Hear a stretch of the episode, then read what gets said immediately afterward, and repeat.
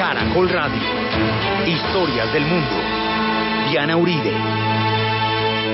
Buenas, les invitamos a los oyentes de Caracol que quieran ponerse en contacto con los programas, llamar al 338-0039, 338-0039, de lunes a viernes, o escribir al email info arroba com o consultar la página web lacasadelahistoria.com www.lacasadelahistoria.com Hoy vamos a ver el hundimiento del proyecto de la Nueva Francia, la conquista de Inglaterra, el tamaño de la nostalgia.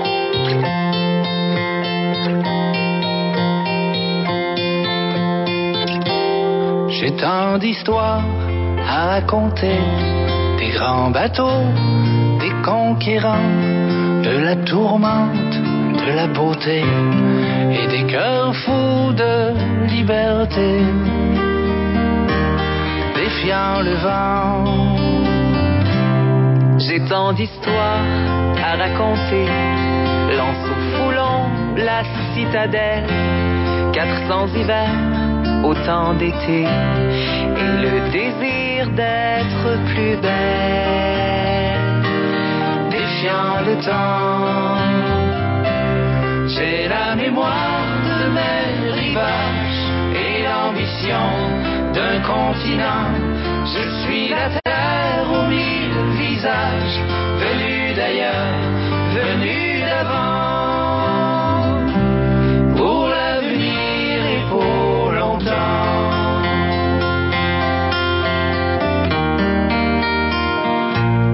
J'ai tant d'histoires pour l'avenir, je vous entends les raconter, des aventures à plus finir, des héros fous de liberté, défiant le vent. J'ai tant d'histoires venues d'ailleurs, ces parfums du vaste monde. Je suis la ville avec un cœur, les bras ouverts, je vous attends, défiant le temps. J'ai la mémoire de mes rivages et l'ambition d'un continent. Je suis la terre aux mille visages, venu d'ailleurs, venu d'avant, pour l'avenir et pour longtemps.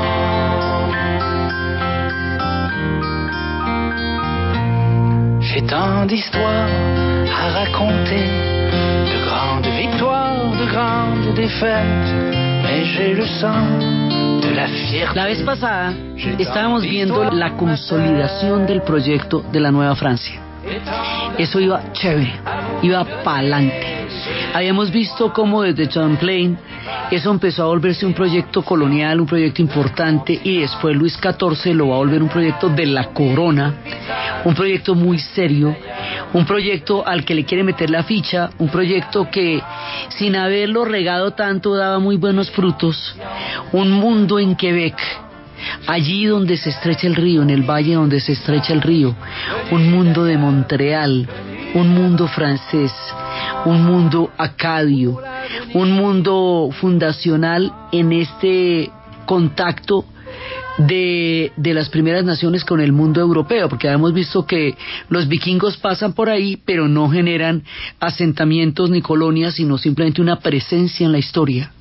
Así que el primer contacto duradero, digamos, con los europeos va a ser el contacto con los franceses.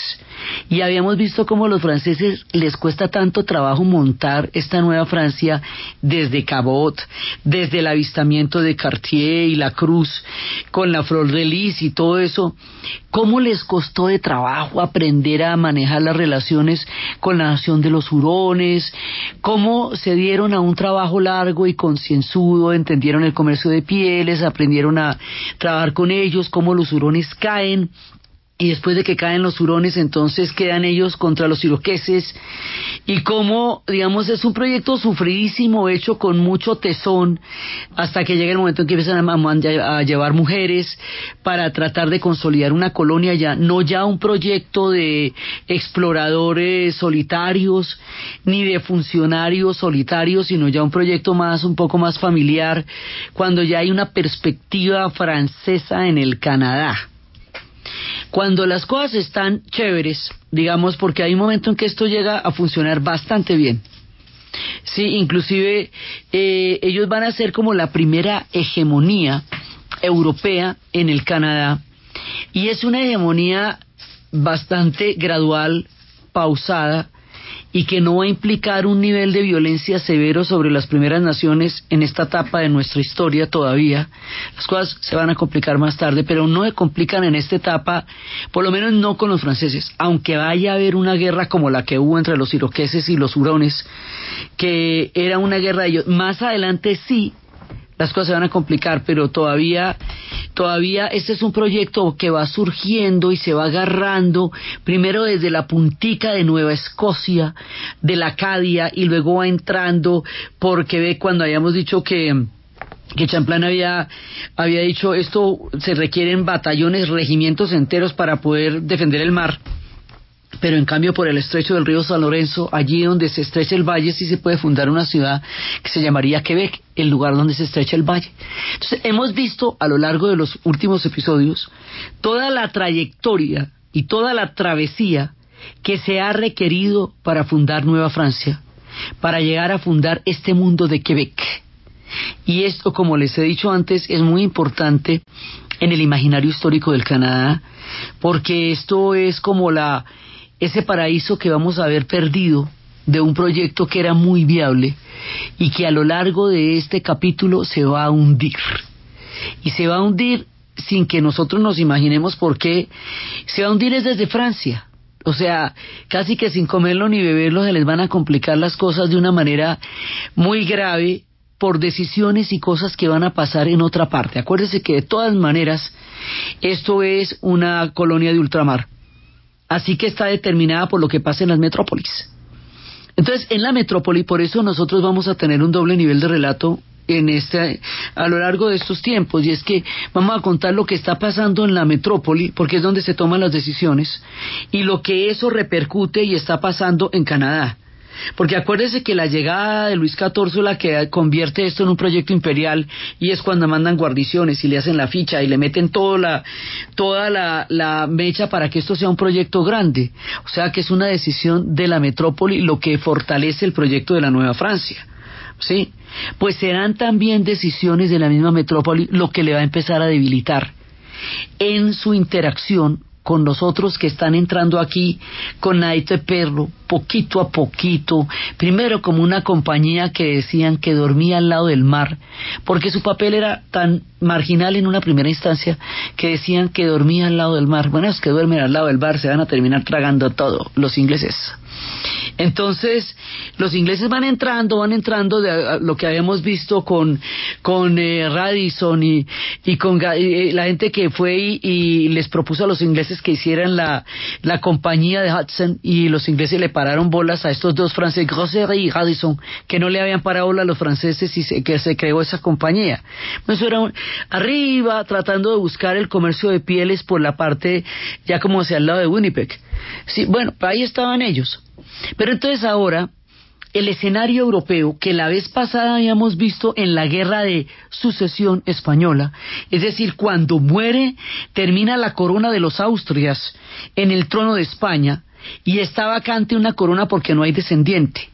El que ocupe esa corona ocupará o tendrá influencia sobre un imperio que en ese momento es gigantesco, guau y Miau, que es el proyecto de, de que llegó a ser el, desde la época de Carlos V, aquel en el que nunca se ocultaba el sol, porque eso llegó hasta Filipinas.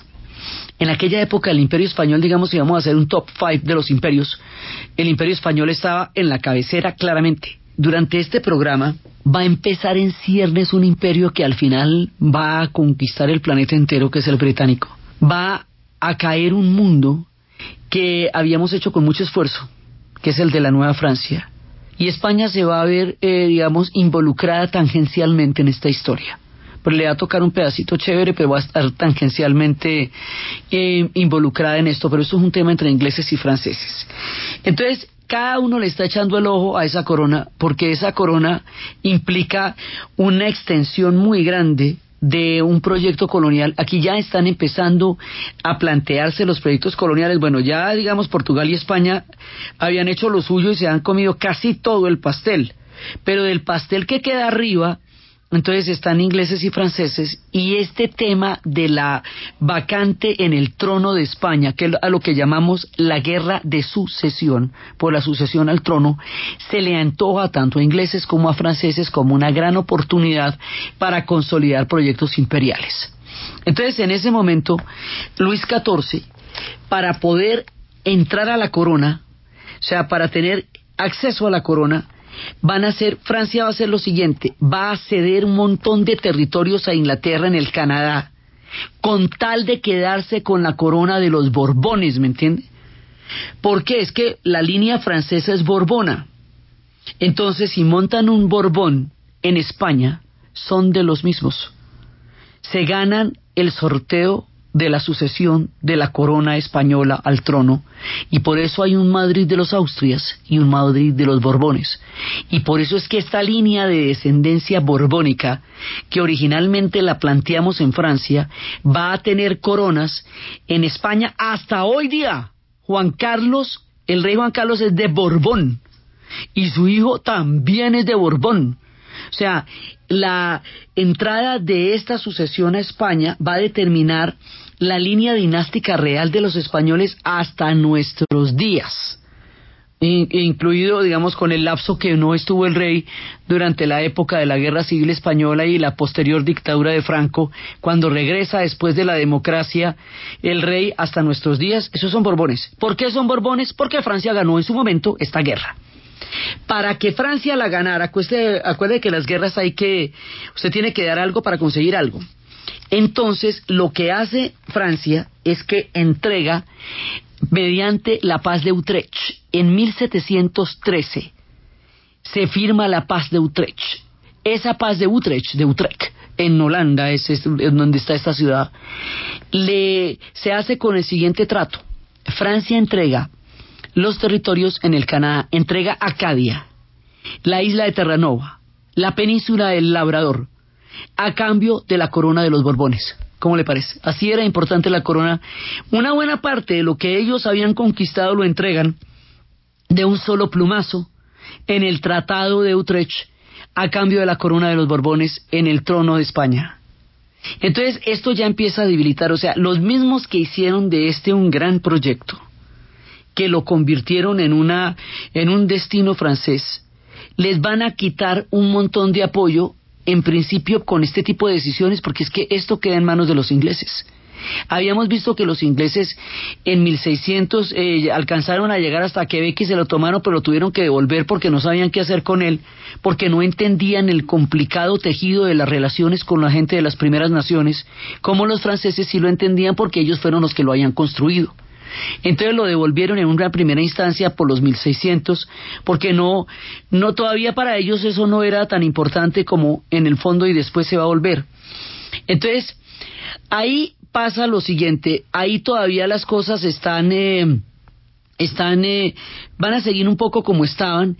Los ingleses después de Utrecht se van a quedar con la isla de San Cristóbal en el Caribe, un importantísimo puerto del espantoso y criminal comercio de esclavos, con lo cual ellos se van a quedar con el monopolio del comercio de esclavos por el paso de esa zona, de la isla de San Cristóbal en el Caribe.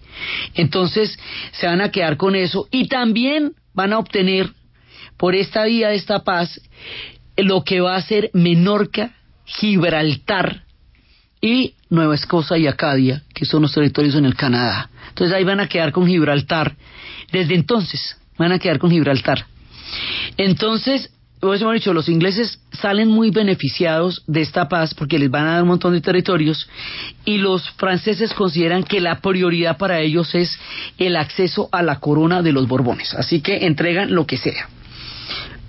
esta guerra de esta paz va a generar 30 años de tranquilidad, 30 años en que no va a haber una guerra grande, pero poco a poco, eh, a medida que los ingleses se van eh, consolidando como territorio allá, eh, van empezando a, a llegar a un punto en que se van a confrontar con los franceses. Esto va a suceder gradualmente.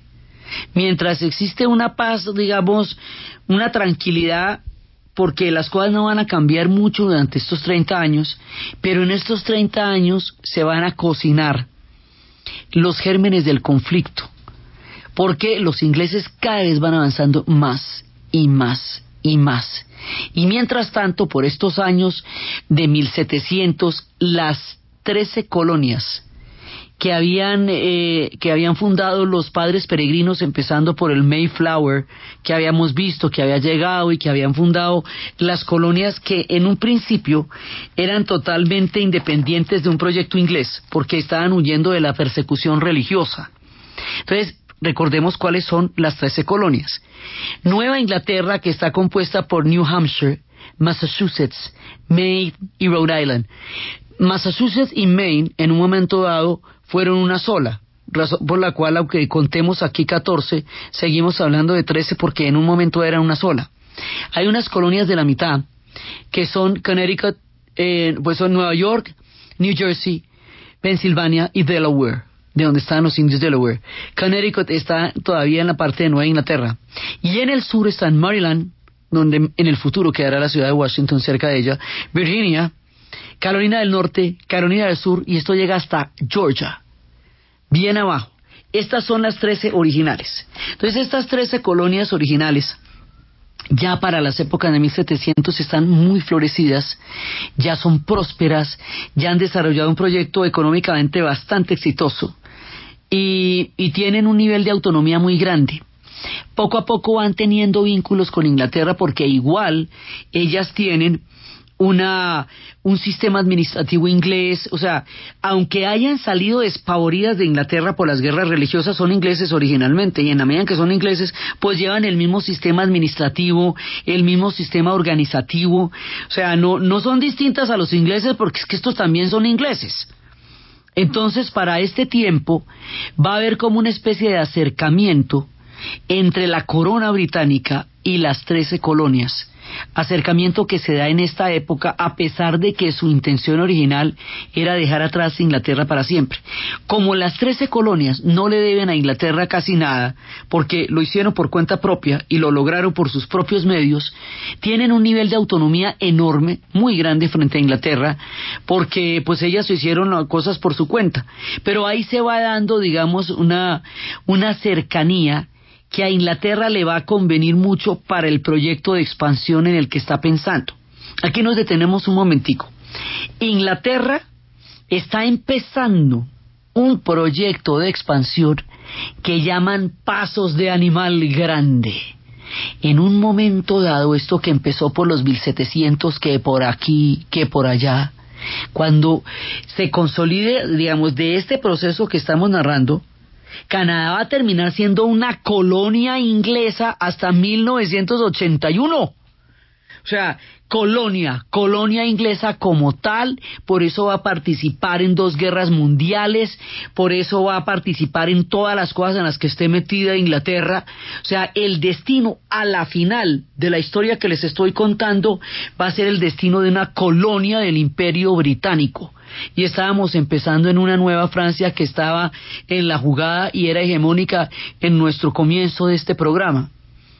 Y este proyecto inglés va a ser tan grande que eso después va a llegar a la India, va a llegar al África, va a llegar a Sudáfrica, va a llegar a Kenia, va a llegar a Egipto, o sea, con el tiempo y en los siguientes siglos, en todo lo que va a ser el siglo XIX, que va a ser el siglo por excelencia de los británicos, hasta mediados del siglo XX, esto va a ser un proyecto que va a cubrir al mundo de manera tal que a comienzos del siglo XX, recién terminada la era de Victoria, uno de cada cuatro habitantes del planeta Tierra era súbdito de la reina Victoria, o sea que acababa de morir.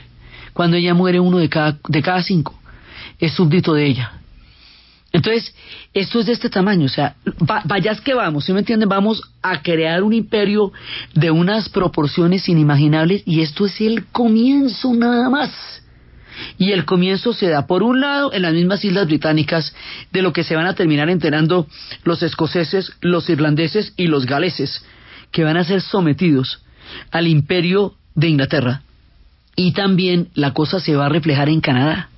Entonces la cosa se va a reflejar en Canadá en una tendencia que va a terminar conquistando a los franceses, reduciéndolos en todo su esplendor y poderío eh, a, un, a, una, a una condición bastante limitada y convirtiendo a Canadá en una colonia. ¿Sí me entiende la vuelta que se va a hacer aquí tan brava? ¿Y usted cómo cree que le van a quedar el ojito a los franceses? Eso no les va a parecer chévere. Entonces, esta historia de cómo vamos a hacer esta vuelta es por un lado eh, bastante sorprendente y por el otro lado dejará heridas en el mundo de Quebec, heridas que siempre van a estar presentes, que generarán una melancolía y una nostalgia profunda, que hace que su música sea tan sentimental y que siempre sea un imaginario poderoso el ser y haber nacido quebecois. Y es aquí donde pasamos a la pausa comercial.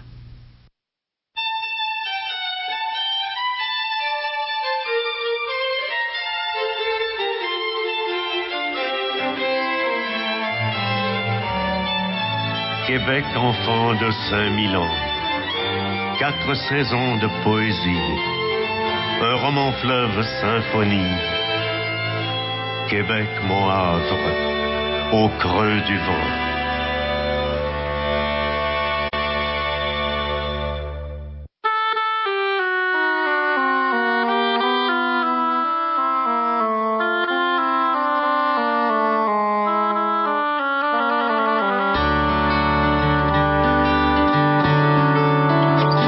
Loin par-delà ciel d'Occident, c'est neuve France au bout du vent, à grande voile, yob le vert un don de Dieu, pater mystère, un bras de mer, Mactogoec, un fleuve, un cap, voilà Québec, Nitassinan, Marie la mer, et les montagnes et basse terre, des Algonquins, Inou, Wendat, de banques, commerce, alliances et pactes, entre amitié, arc et carquois,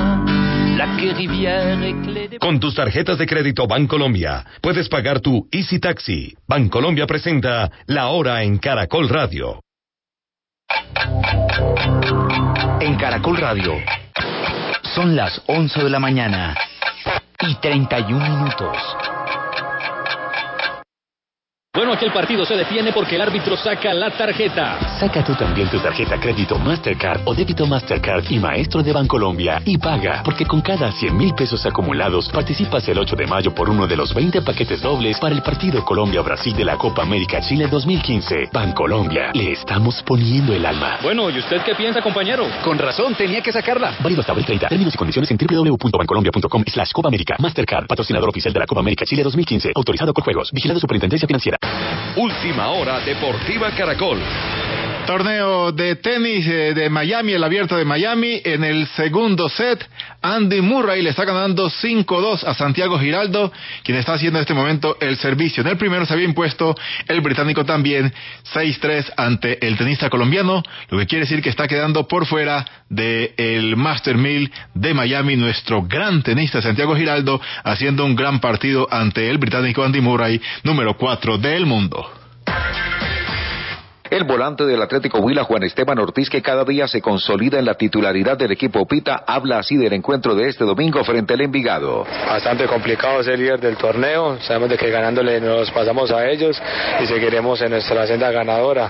Eh, que es trabajarlo muy bien porque son, es un equipo que tiene experiencia, juventud. Recordemos que el Huila formará hoy con Da Silva, Perlaza, Díaz, Lozano, González, Córdoba, Ortiz, Chávez, Ferreira, Vergese y Cano. Envigado suma 21 puntos y Huila aparece octavo con 10 18. Y protagonistas del deporte a esta hora son los integrantes de la selección de fútbol de Brasil, quienes derrotaron 1-0 a Chile en partido amistoso disputado en Londres, gracias a un tanto de Firmiño, pese a que los chilenos buscaron más el gol y merecieron mucho más en el partido. De este modo, el técnico brasileño Dunga sigue invicto desde que asumió por segunda vez las riendas del equipo, tras el Mundial con ocho victorias consecutivas. Más información en www.caracol.com.co y en Twitter, arroba caracoldeportes. Tunja en Semana Santa es arte, música, teatro, cultura. Ven a vivir 475 años de tradición religiosa. Museos, iglesias, procesiones, monumentos. Alcaldía Mayor de Tunja, hechos de verdad.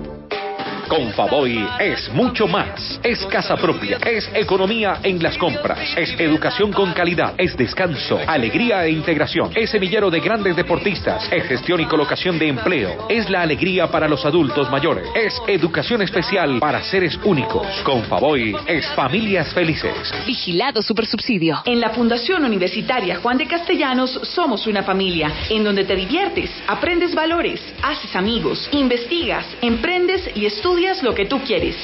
Carrera 11, número 1144 en Tunja. PBX 742-2944. www.jdc.edu.co. Fundación Universitaria Juan de Castellanos. Tu familia en Tunja. Tunja en Semana Santa es arte, música, teatro, cultura. Ven a vivir 475 años de tradición religiosa museos, iglesias, procesiones, monumentos. Alcaldía Mayor de Tunja, hechos de verdad. Renault presenta la oferta comercial Renault Full Equipo, donde comprando tu vehículo financiado con Renault Crédito podrás llevar la versión más equipada pagando la misma cuota mensual. Entre más alta sea la versión del vehículo, más baja será la tasa de interés. Visite Renault Ferauto Duitama y Sogamoso. Hola, soy Falcao. Somos más los que nos ponemos los guayos para ganarle el partido a las drogas y la ilegalidad. Los verdaderos campeones no necesitan droga. Hablar de drogas en casa es sano. Amárrate conmigo por una vida libre de drogas. Radamel Falcao García, embajador de Buena Voluntad, Oficina de las Naciones Unidas contra la Droga y el Delito, una campaña de UNODC y el Ministerio de Justicia y del Derecho. Apetifor, producto natural. Apetifor mejora tu apetito. Apetifor mejora el apetito en niños y adultos. Calidad Natural Freshly. En productos naturales la primera opción. En Caracol Radio. Son las 11 de la mañana y 36 minutos. ¿Punto naturista? Gracias. Tiene Digestar Jalea con acción laxante, suave, blanda y placentera de Laboratorios Natural Freshly. Sí, señora. Tenemos la línea Natural Freshly, Digestar Cápsulas Forte y Digestar Fibra. Para otras afecciones, Apetifor, Venas Full, Gasof y Finacid. ¿Y Freshly Pause Cápsulas y Fibofor Fibra con probióticos? Naturalmente. Natural Freshly. Tratamientos científicos con productos naturales. En productos naturales, la primera opción. Con el sello del Instituto Farmacológico Botánico. Caracol Radio. Caracol Radio. Más compañía. Un roman fleuve symphonie, Québec, mon havre au creux du vent. Un port à de l'Atlantique, le Gibraltar de l'Amérique, voie de traverse pays de Chine, forêt de mâts, de Sibylline.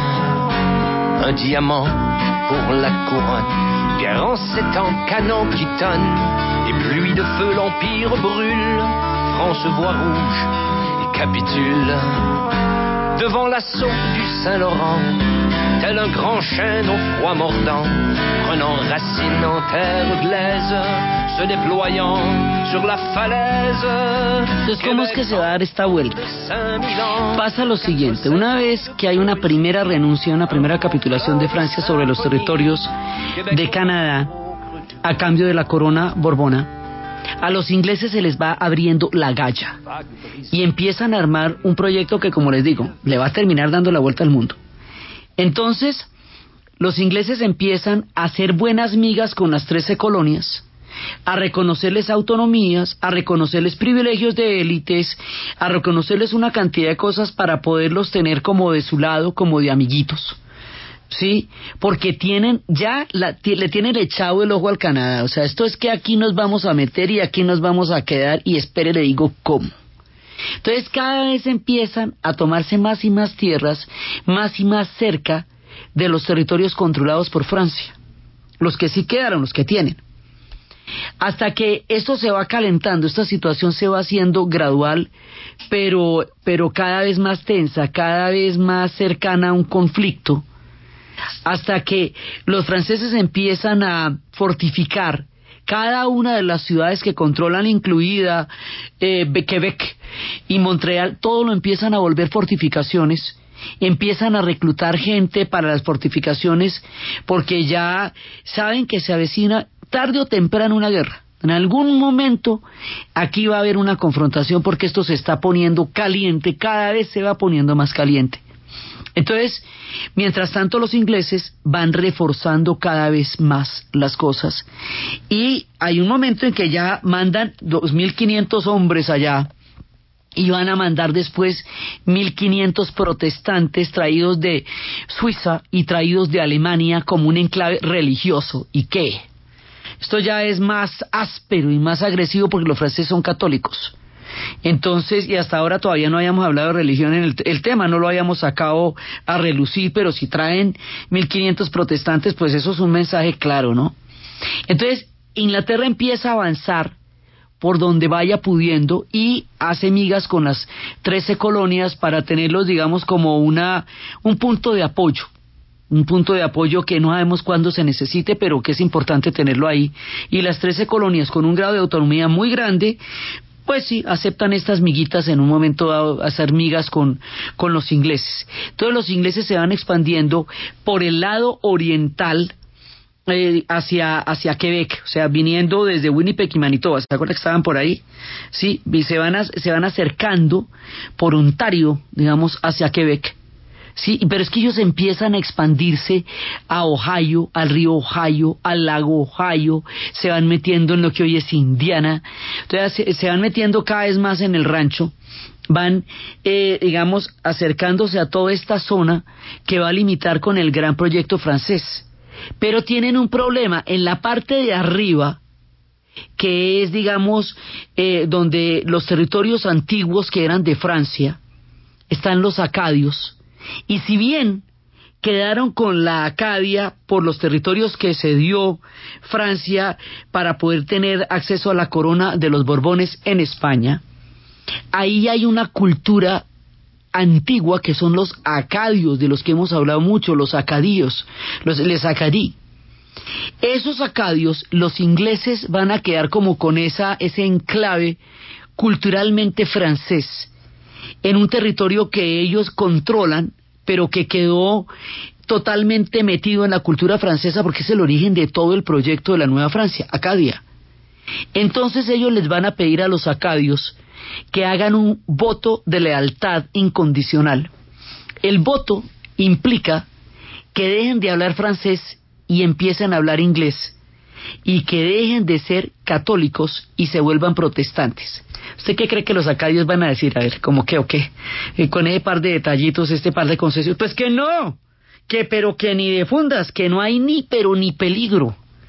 Entonces los ingleses, ni cortos ni perezosos, van a detener a siete mil acadios, van a meterlos en barcos, van a quemar sus aldeas y van a esparcirlos por un exilio a lo largo de las trece colonias otros van a ser llevados al Caribe, o sea, los dispersan y los, los abren de donde estaban y fundan ahí donde quedaba Acadia una ciudad inglesa que se llama Halifax, para que le quede claro. Entonces los ingleses convierten este territorio en una zona de dominación inglesa de facto, no solamente por la cesión de un tratado, sino de facto. Y al hacerlo, destruyen la cultura acadiana tal como Acadia había sido desde el principio del proyecto de la Nueva Francia. Y ahí es donde van a fundar Halifax. Por eso, eh, a pesar de que tenemos este gran territorio quebecois, que está del lado de la costa este, arriba, en la zona Borterranova, por donde empezó todo, ahí es una, eh, hoy por hoy existe una ciudad inglesa que es Halifax, uno dice, pero ¿y esto qué hacen allá? Pues fue en estas vueltas. Los acadios, ¿qué pasa? Los acadios entran en un éxodo, en un dolor digamos, de territorio, de expulsión, de desplazamiento, de exilio, de deportación, de quema de sus casas. Y eso va a ser muy doloroso para ellos, muy doloroso, es parte un poco de la herida histórica que ahí se, se mantiene, pues digamos, durante mucho tiempo va a estar abierta una, una zanja con respecto a, a este tema de los acadios. Entonces, una parte de estos acadios eh, va a huir, o sea, otros van a ser llevados, deportados, exiliados, pero hay otra que va a huir. Esa que va a huir va a huir por el río Mississippi. Porque es que además lo grave de la presencia de los ingleses en el río Ohio es que ese es un afluente del Mississippi. Entonces, en algún punto van a llegar al Mississippi y eso se nos va a ligar con el proyecto francés que está cerca, es complicado. Entonces, por el Mississippi se van bajando, se van bajando los acadios hasta llegar al territorio de Luisiana. Cuando llegan al territorio de Luisiana, se van a hacer en los pantanos. Y en los pantanos se van a encontrar con los grupos de, los, de las primeras naciones de los indígenas, que son los Natchez y los Siksha. Y los Natchez y los Siksha les van a ayudar a vivir en el mundo eh, áspero de los pantanos y allá se van a quedar para conservar su lengua y su religión en una naturaleza agreste que ellos van a aprender a dominar. Con el tiempo y con la, lo que llama la ley de economía en el lenguaje, que es cuando se, se pierden letras de una palabra, la palabra acadí, la palabra acadia, va a perder la, la A, entonces se va a volver Cajuns, o sea, de Acajuns a Cajuns van a quedar Cajuns, que es lo que nosotros conocemos como Cajún, la cultura Cajún. En esta zona de Nueva Orleans y de Luisiana hay un montón de culturas. Hay una cultura creol que está formada por estos franceses que han nacido aquí, por la cantidad de pueblos que fueron llevados por el comercio de esclavos, por el terrible comercio de esclavos, de donde Nueva Orleans era un puerto de embarque importante, por las comunidades eh, de los Natchez y los Sixaw, por la cantidad de gente que hay aquí, ahora va a llegar una nueva vertiente, esto lo vimos cuando estábamos hablando de Nueva Orleans, vamos, hay una nueva vertiente que viene como resultado de este cambio de poderes, de esta conquista de los ingleses del antiguo territorio de la Acadia, y que es una huida de pueblos que fueron perseguidos y expulsados de los territorios donde habían creado un mundo ya desde hacía bastante tiempo, bastante más del que los ingleses habían estado habitando o ni siquiera acercándose a esta zona. Eso es sumamente doloroso para ellos. Entonces van a llegar allá y van a constituir la cultura cajún. La cultura cajún es una cultura propia que tiene un lenguaje que es un, es un francés. Hoy por hoy nadie les entiende ese francés, pero es francés es una cultura musical, es una cultura culinaria, porque ellos van a traer toda la herencia de la gastronomía francesa, siguiendo la ruta de la langosta por el Mississippi. Van a entrar en contacto con la cantidad de sabores que vienen del África van a entrar en contacto con todos los pueblos que van a estar en esa zona y van a generar una gastronomía de las más exquisitas de toda la región, que es la actual gastronomía de los Cajun. Mucho tiempo más adelante los Estados Unidos van a comprar a Louisiana en lo que se llama The Purchase y esto se va a juntar con estas otras influencias y mucho tiempo más adelante se va a abrir una carretera interestatal en los años 70 del siglo XX donde toda la gente que empiece a transitar por esta zona verá en los restaurantes una comida totalmente exquisita de la que nadie sabía nada y es cuando se conocerá en el mundo la gran gastronomía de la comida cajún, que son el gambo, la, sopa gambo y la jambalaya y una cantidad de platos típicos que ellos van a desarrollar a lo largo de esta historia en la cual muchos pueblos se van a encontrar en circunstancias muy particulares. Los africanos vienen esclavizados, los Cajuns vienen huyendo, los Natchez defienden su permanencia allá y le enseñan a los demás cómo vivir allá. Los franceses controlaban ese territorio que luego lo van a perder, lo van a coger los españoles, lo van a recuperar los franceses y se lo van a vender a los gringos. O sea, todo eso va a pasar allá. Y una música que es Cajun, que es parte de toda esa diversidad musical que se encuentra en Luisiana, en Nueva Orleans, y esto tiene su origen en el mundo perdido de la Acadia, que languidece y se esfuma bajo la conquista de los ingleses.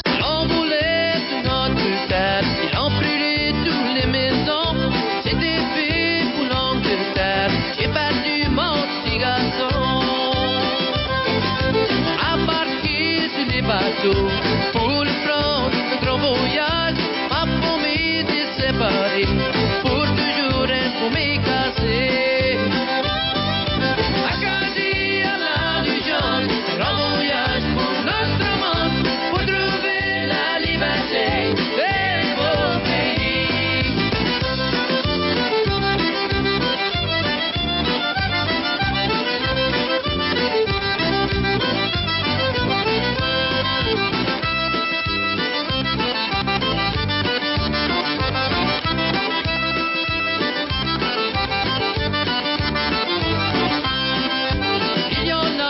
canción que estamos escuchando la escribe un hombre que se llama Bruce Darrepont y se llama Acadie a la Louisiana. Es decir, de Acadia a Luisiana. La canción dice que en un barco nos vinimos navegando por el río en busca de la libertad.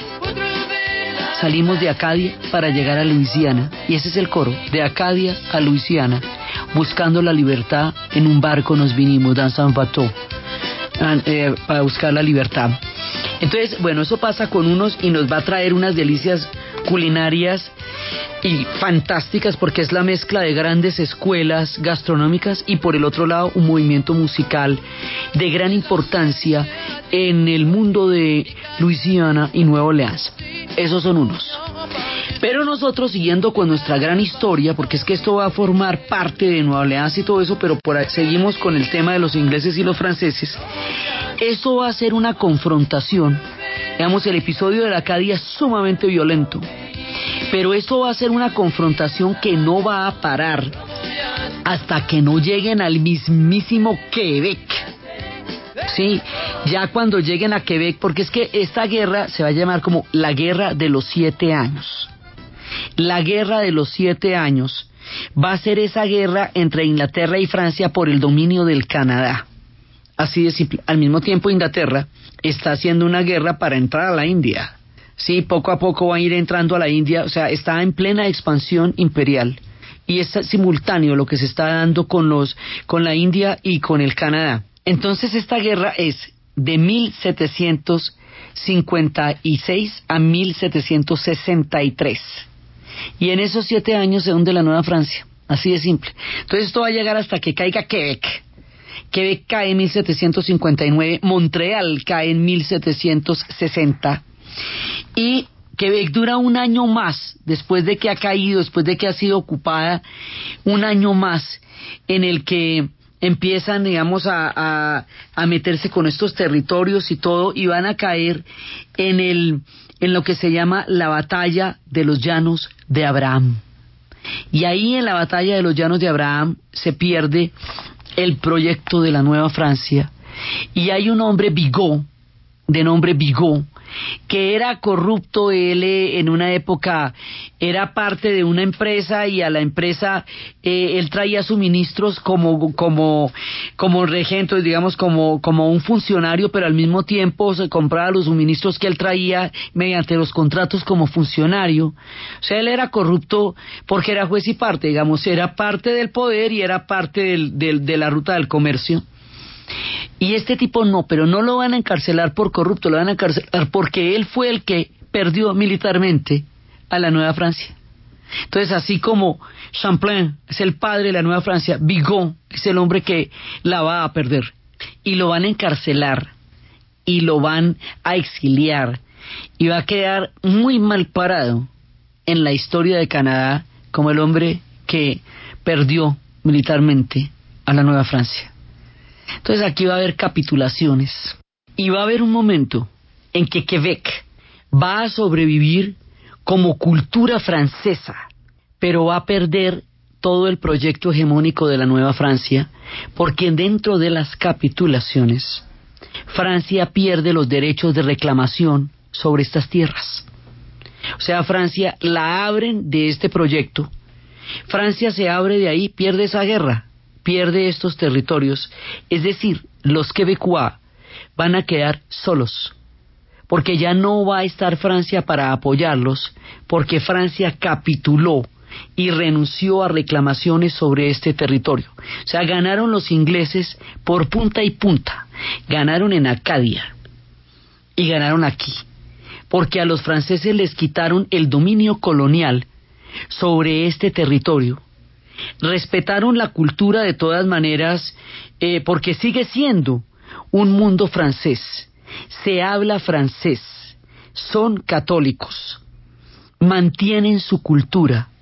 Pero en un mundo que ya va a estar totalmente rodeado por los ingleses, que se han ido acercando por todas las latitudes, desde todos los ángulos, pues hasta que después se vaya a crear la Columbia Británica más adelante. O sea, hay un mundo en que todo eso, Ontario, que es el estado que queda al lado, ya esto es inglés, ahí donde va a ser después Ottawa. Y aquí van a quedar Quebec y Montreal. Sin embargo, Quebec y Montreal son muy importantes en la gravitación histórica, cultural y política del Canadá actual. O sea, ellos no van a desaparecer pero sí van a perder el apoyo colonial de los franceses, la hegemonía como territorio en el proyecto de Canadá. Canadá ya no será un proyecto francés, sino una colonia británica con un poderoso mundo francés en su interior, rodeado de británicos por muchas partes, porque es que debajo están las trece colonias. Entonces eso es un mundo británico también. Es en estas guerras entre los ingleses y los franceses, donde los pueblos de las primeras naciones van a quedar atenazados entre ellos dos y muchos pueblos van a desaparecer o van a quedar en circunstancias de mucho maltrato en estas dos guerras porque van a ser armados por unos y otros. La Gran Federación de los Iroqueses respeta un tratado de neutralidad que había tenido antes y no se mete, pero sí habrá gente dentro de las mismas naciones que se va a meter ahí y va a quedar en una pinza entre los ingleses y los franceses, armados por los unos y armados por los otros, lo que al proyecto de las primeras naciones no le va a ayudar para nada, porque también va a empezar a debilitarlas. Y eventualmente este avance británico y lo que va a suceder mucho más adelante en el siglo XIX va a terminar con la hegemonía de las primeras naciones también o sea, el proyecto británico en un momento dado termina con la hegemonía francesa y más adelante va a terminar con la hegemonía de las primeras naciones que ya van a empezar a verse metidas dentro de esta licuadora de la cual van a salir más librados en el futuro.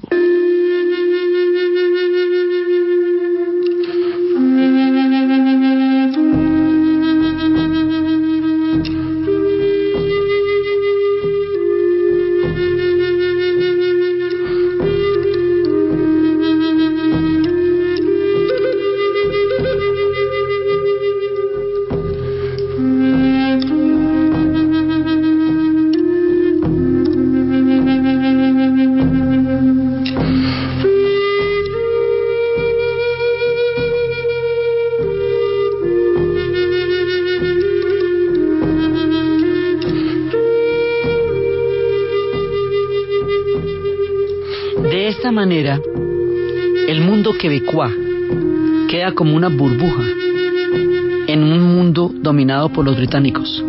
Canadá se ha convertido en una colonia británica. Estará unida a su destino en las guerras mundiales en todos los conflictos y en todos los avatares del imperio británico, naciente y consolidado en una gran medida en esta crucial etapa en que entran a tomar el control del Canadá y entran también a la India. O sea, esto es un momento en que los británicos se van a poner en un punto alto de su idea de construcción de un imperio. Todo el proyecto de la Nueva Francia se pierde y todo el esfuerzo que hicieron para crearlo también. Hay una sensación de melancolía, de nostalgia, de pérdida profunda. Hay una sensación de nostalgia quebecoa y la reclamación de los quebecois como una cultura importantísima en el mundo del Canadá tiene su origen en esta historia que les estoy contando ahora. Más adelante el bilingüismo llegará a los detalles más precisos. Hoy por hoy en la Columbia Británica, en Vancouver, todo tiene que ser en inglés y en francés. La pimienta, la sal, o sea, cualquier cosa en un supermercado, los cereales están en inglés y en francés. El camino al bilingüismo será largo. Habrá choques profundos entre estas dos identidades. Las cosas van a ser difíciles en el futuro con estos dos puntos de vista tan distintos, pero se va a forjar el doble carácter de la nación canadiense que la hace única en el hemisferio. Habrá un Canadá francés que seguirá existiendo en otras condiciones, habrá un Canadá inglés y ya hemos hablado del Canadá de las primeras naciones los elementos fundamentales de la estructura de esta nación se conforman en ese proceso que hemos narrado hoy. La forma como este proceso se va a consolidar en los términos de los británicos, la era de los británicos en el Canadá, que empieza a partir de este momento, es lo que vamos a contar en el siguiente programa. Entonces, desde los espacios de la quimbera, de un proyecto que iba para adelante y se hunde en un revés de la historia, de la letanía de una Acadia que muere entre el exilio y la huida, del sentimiento quebecois, un poco de abandono, un poco de melancolía, un poco de nostalgia, por lo que una vez fue y ya no es, desde la hegemonía de los británicos y el carácter multicultural de la nación canadiense que empieza a armarse en esta compleja estructura, en la narración Diana Uribe, en la producción Jessy Rodríguez y para ustedes, feliz fin de semana.